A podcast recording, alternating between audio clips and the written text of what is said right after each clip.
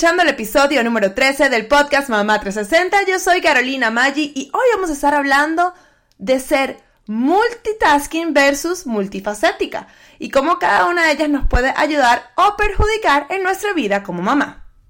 Si eres una mamá que busca el balance en tu vida, si eres una mamá cansada de tener que elegir entre sentirte buena madre o alcanzar tus metas, si eres una mamá que sencillamente quiere sentirse feliz, entonces estás en el lugar indicado. Soy Carolina Maggi y esto es el podcast Mamá 360 y todas las semanas te traigo tips y herramientas que te ayudarán a ejecutar un plan de acción para alcanzar tus objetivos. ¿Estás lista? ¡Comenzamos! Antes de empezar, te quiero contar que ya puedes organizar tus metas con la agenda Mom Goals de Mamá 360 Puedes imprimirla tamaño carta o media hoja y trae todo lo que necesitas para planificarte por año, mes, semana y día. Además, una guía para que te puedas enfocar en tus mom goals y como bono extra te doy un planificador de menú semanal y una lista de automercado. Lo mejor es que puedes imprimirla a medida que la vayas necesitando y no tienes que cargar con una agenda tan gruesa y pesada. Más información ve a soymamá360.com diagonal agenda. Ahora sí, comenzamos. Hay ciertas palabritas que se van poniendo de moda con el tiempo, ¿no? Últimamente una de las que más me da risa es la de FOMO, que en inglés es Fear of Missing Out. Eh, o sea, que te da miedo de perderte algo interesante, ¿no? Es algo que lo utilizan muchísimo, eh, sobre todo los más jóvenes, pero hoy en día está como bien trending y, y la mencionan muchas personas de nuestra edad y hasta mayores.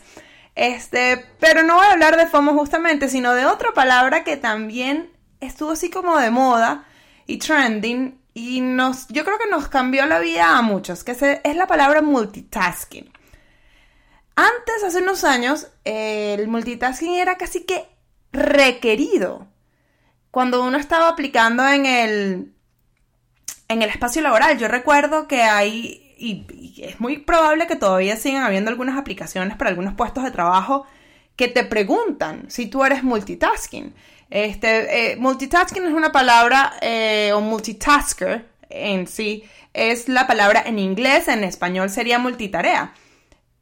Pero recuerdo que, que, te lo preguntaban y en preguntas de desarrollo o sencillamente en la, en la aplicación veías un cuadrito que sencillamente tenías que darle check si te consideras una persona multitasker porque podías hacer varias cosas al mismo tiempo.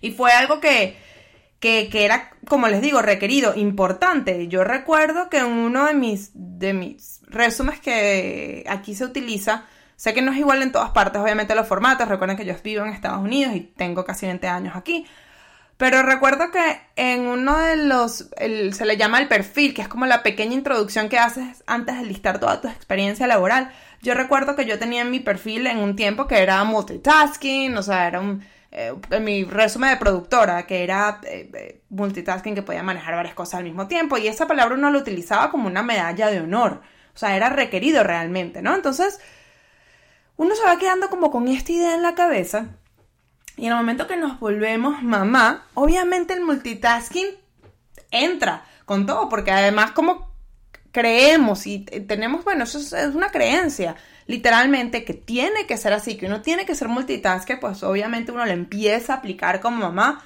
Y pues yo obviamente eh, me lo creí y lo estaba aplicando al 100%. Yo estaba súper orgullosa de ser multitasker. La realidad es que creo que con mi primera hija me funcionó. También, obviamente, con Alicia las cosas fueron un poquito distintas. Si ustedes saben la, la historia, obviamente el primer año Alicia fue distinto a un niño normal porque tuvimos muchas visitas a, a la clínica. Pero obviamente con Mateo fue distinto. Ya tenía además una hija mayor.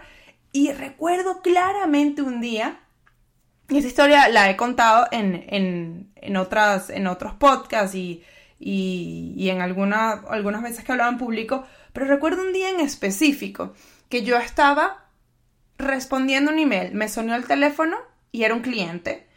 Mateo, que en ese momento tendría, no sé, cinco o seis meses, no recuerdo con exactitud, estaba llorando en el playpen, en el corral, como en la cunita de él, en ese momento Alessia también me empezó a llamar. Al mismo tiempo empezó a sonar la alarma de la secadora que la ropa se había terminado de secar. Volteé, mi casa estaba vuelta un desastre. Yo en ese momento, cuando tranqué con el cliente, recuerdo claramente que me puse a llorar y me he tirado al suelo porque no podía con el estrés. O sea, realmente llegó un punto de que hacer todas estas cosas al mismo tiempo, eh, la frustración llegó al máximo y, y estaba overwhelmed, totalmente sobresaturada y mi cuerpo no pudo más. Y recuerdo que eso fue un momento muy frustrante y fue un momento en el que a mí me tocó hacer muchos cambios en mi vida. Porque no podía seguir viviendo de esa manera. O sea, yo no estaba viviendo, estaba sobreviviendo literalmente. Entonces, uno de los momentos cuando ya me empecé como a enfriar y hubo varios cambios y bueno, también hay una historia ahí con Alesia que, pasó cuando yo estaba llorando, pero cuando empecé a hacer todos esos cambios, que empecé a hacerlos en, en mi vida, obviamente empecé a buscar porque no entendía, porque no me estaba funcionando esto que había en teoría hecho toda mi vida. Yo era una, eh, una mujer que se podía encargar de muchas cosas y me parecía que tenía que ser así, o sea, empecé a dudar de mí misma como... Eh, con, y mis capacidades, ¿no? Entonces, como yo soy bien curiosa, empecé a, buscar y investigar sobre todo esto para ver qué era lo que estaba haciendo mal para poder hacer un cambio. Y cuando estaba buscando como tips para el multitasking, literalmente lo primero que me salió fue la, la definición exacta de multitasking. Como les dije, multitasking o multitasker, que es la persona que hace varias cosas al mismo tiempo, es literalmente eso, multitareas. Su definición lo que, me, lo que encuentras es una aparente habilidad humana de realizar más de una tarea al mismo tiempo. Te dan un ejemplo como que, por ejemplo, leer un libro, contestar una llamada o escribir un email. Más o menos lo que yo estaba haciendo, solo que además tenía dos niños y la secadora sonando. Entonces, claro, cuando yo veo eso digo, exacto, eso es lo que yo estoy haciendo. Entonces, ¿cuál es el problema? Si es algo que está tan bien visto, tan, tan apoyado, ¿no? Entonces, en ese momento empecé a ver y me empecé a encontrar varios estudios, ¿ok? Entonces, el primero que me encontré fue un estudio de Stanford del 2009 que decía que media multitaskers, o sea, personas que están en contacto con cosas que tienen que ver con multimedia, eso quiere decir computadoras, teléfonos, televisores, radio, lo que sea, celulares, eh, dicen que estar teniendo contacto con varios medios, eh, valga la redundancia, eh, el, cerebro le cuesta hacer eso, o sea, paga un precio mental, o sea, que pierden parte, pierden parte del trabajo que está haciendo el cerebro. Entonces, en este estudio en específico se, se enfocaron en los medios de comunicación, que van desde escritos, audiovisuales, todo eso. Y según los investigadores, Decían que las personas involucradas en este estudio no se concentraban. Entonces, o bueno, no era que no se concentraban 100%, sino que no podían, como tenían muchas cosas en, entrándole la información, no podían concentrarse 100% en ninguna. Y cuando hacían el cambio para concentrarse, o sea, como para entrar en una y luego entrar a la otra, perdían, hablando lo que es como un glitch, o sea, eso es como una eh, bueno, literalmente son glitches algo que pierden el, eh, por unos segundos, pierden ese momento de concentración y perdían un porcentaje de la productividad de lo que estaban haciendo. Entonces, obviamente, ese estudio de la Universidad de Stanford, como les dije, eh, hablaban de que no era recomendado, compararon personas que estaban eh, highly multitaskers, o sea, que estaban haciendo varias cosas y multitaskers estaban haciendo menos. Y decían, de hecho, que aunque no era recomendable lo de multitasker, los que hacían menos cosas tenían eh, una productividad mayor. Luego encontré otro de la Universidad de California de San Francisco, que de hecho es del año 2011, o sea, hay estudios de estos que tienen muchísimo tiempo, o sea, para, la verdad es que para allá, para los eh, investigadores, es algo que ya tiene que haber pasado, pero yo siento que lo seguimos utilizando hoy en día muchísimo. Y este, este otro estudio al que les estoy hablando, hablaban de cómo la posibilidad de estar multitasking, o sea, cambiando de concentración de una tarea a la otra, se va afectando con la edad. Y esto trae consecuencia de que a medida que va pasando el tiempo, uno pierda esa capacidad de switchar, o sea, de cambiar de una de una eh, tarea a la otra. Entonces, de hecho, ponían obviamente con gente todavía mucho mayor, de que por eso ellos están concentrados haciendo una tarea. digan perfectamente. Puede ser el papá de uno, el abuelo de uno, mm, o hasta el esposo de uno, que pónganse, están viendo televisión y les hablan y ellos se quedan pegados y tienen como un delay, o sea, que están como retrasados y tú les hablaste y al minuto que ellos dicen ¿qué? y voltean. Bueno, exactamente, más o menos hablan de este tipo de cosas, cómo se afectan. Entonces, en, conjunto y, eh, encontré muchos más, pero bueno, igual les voy a, dar algunos de estos links, se los voy a poner en las notas del show en, en el blog para que los revisen si quieren, por supuesto porque todo obviamente como siempre, al tener, estar más informadas, estamos mucho más empoderadas. Pero lo que hablan de todos estos artículos es como el cambio, o sea, cómo estar haciendo varias, varias actividades al mismo tiempo, baja la productividad de las personas, porque el cerebro realmente no tiene la capacidad para estar haciendo tantas cosas al mismo tiempo. Y nosotros lo que estamos haciendo es como presionarlo para que haga todas estas cosas. Entonces, claro, en teoría, ser una persona multitarea o multitasking puede parecer eficientemente en la, en la superficie porque dice, no, yo estoy agarrando aquí, mira qué, qué eficiente soy, me estoy encargando a mis niñitos, les estoy enseñando a leer, al mismo tiempo, no sé, me estoy pintando las uñas y estoy atendiendo a un cliente, pero la realidad es que lo que dicen todos estos estudios es de que al hacer todo esto, no está siendo realmente productiva. Y de hecho, en un estudio que publicó la Asociación Americana de Psicología, el doctor David Mayer, habla de que esos bloques mentales que se que, que, uno hace y se cambia de tarea a tarea, actividades, le pueden costar un 40% de tiempo productivo a las personas.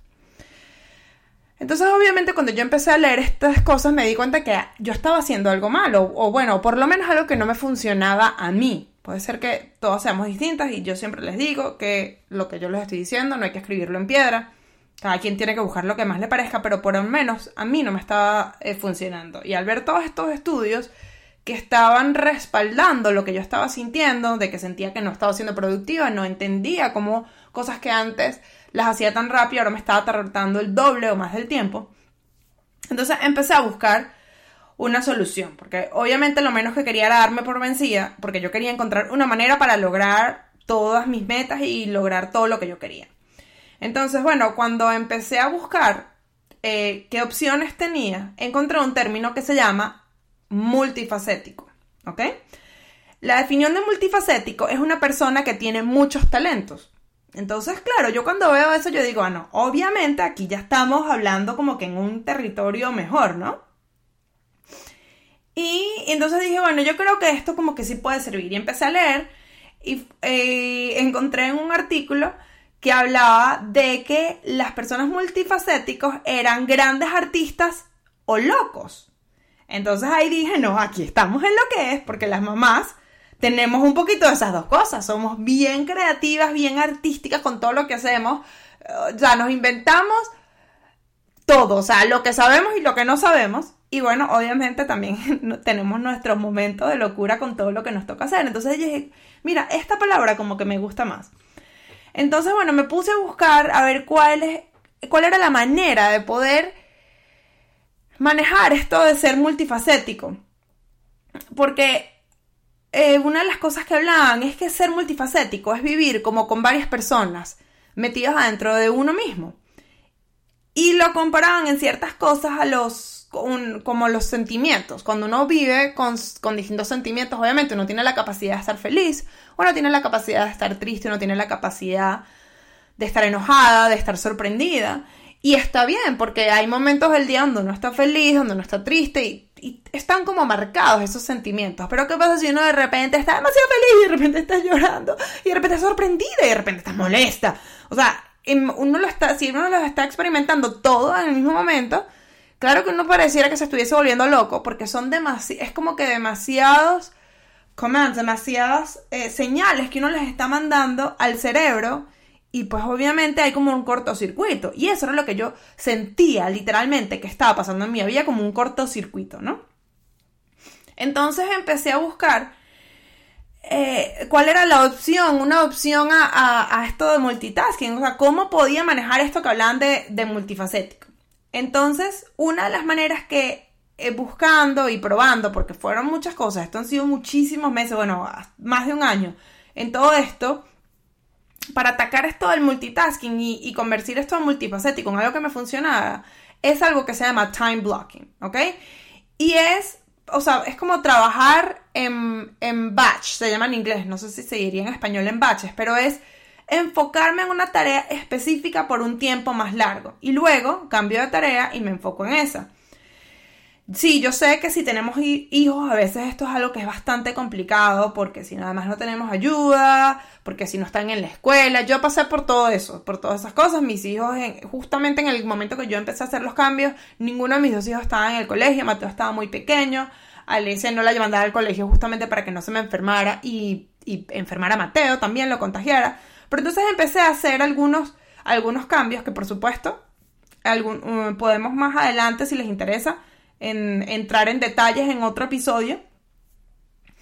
Pero de esta manera, o sea, si fueran 30 minutos que yo me pudiese enfocar en una tarea o una hora cuando ellos estuviesen dormidos, cuando mi esposo llegara, que pudiese llegar a su trabajo y, pudiese estar con ellos un rato, yo me enfocaba y lograba hacer muchísimo más. Yo sé que parece difícil creerlo, pero hace una gran diferencia enfocarse en una tarea 100%, o por lo menos 90%.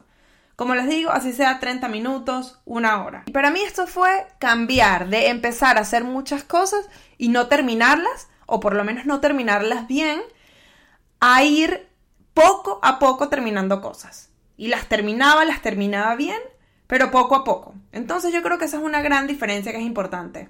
Y aquí les voy a traer a colación una frase de Michelle Obama que además está muy popular en este, en este momento porque hace poco ella lanzó su libro y la menciona ahí, además la menciona en, en, en todo lo que es la parte de la promoción, que es podemos hacerlo todo, pero no podemos hacerlo todo al mismo tiempo. Y aplicado a las mamás, para mí esta es la gran diferencia entre ser una mamá frustrada y una madre exitosa. Espero que les haya gustado este episodio y si les gustaría hablar un poquito más de time blocking organización de tiempo, por favor, escriban un mensaje directo en Instagram en arroba soymamá360 o por supuesto me pueden contactar también en nuestra página web soymamá360.com. De verdad que dentro de poco voy a volver a hacer una o dos semanas de batch eh, episodios, o sea, voy a grabar muchísimos episodios juntos y quiero nutrirme con el feedback de ustedes porque quisiera hacer episodios que les sirvan a ustedes, traer especialistas en temas que les interese a ustedes y hablarles y contarles lo que a mí me ha funcionado y cómo yo he podido, eh, por supuesto, aumentar la productividad, optimizar todos mis procesos y poder tener un negocio que esté adaptado al estilo de vida que a mí me gusta nos vemos la semana que viene con otro episodio más del podcast Mamá 360. Para más detalles sobre este episodio puedes ir a las notas del show o a soymamá360.com diagonal podcast y además nos puedes seguir por todas las redes sociales bajo Soy Mamá 360. Si no lo has hecho, te invito a suscribirte y a recomendarle el show a tus amigas. Gracias por tu tiempo, porque al escuchar este episodio me acercas cada vez más a mis metas, porque las Madres Unidas logramos mucho más. Hasta la próxima.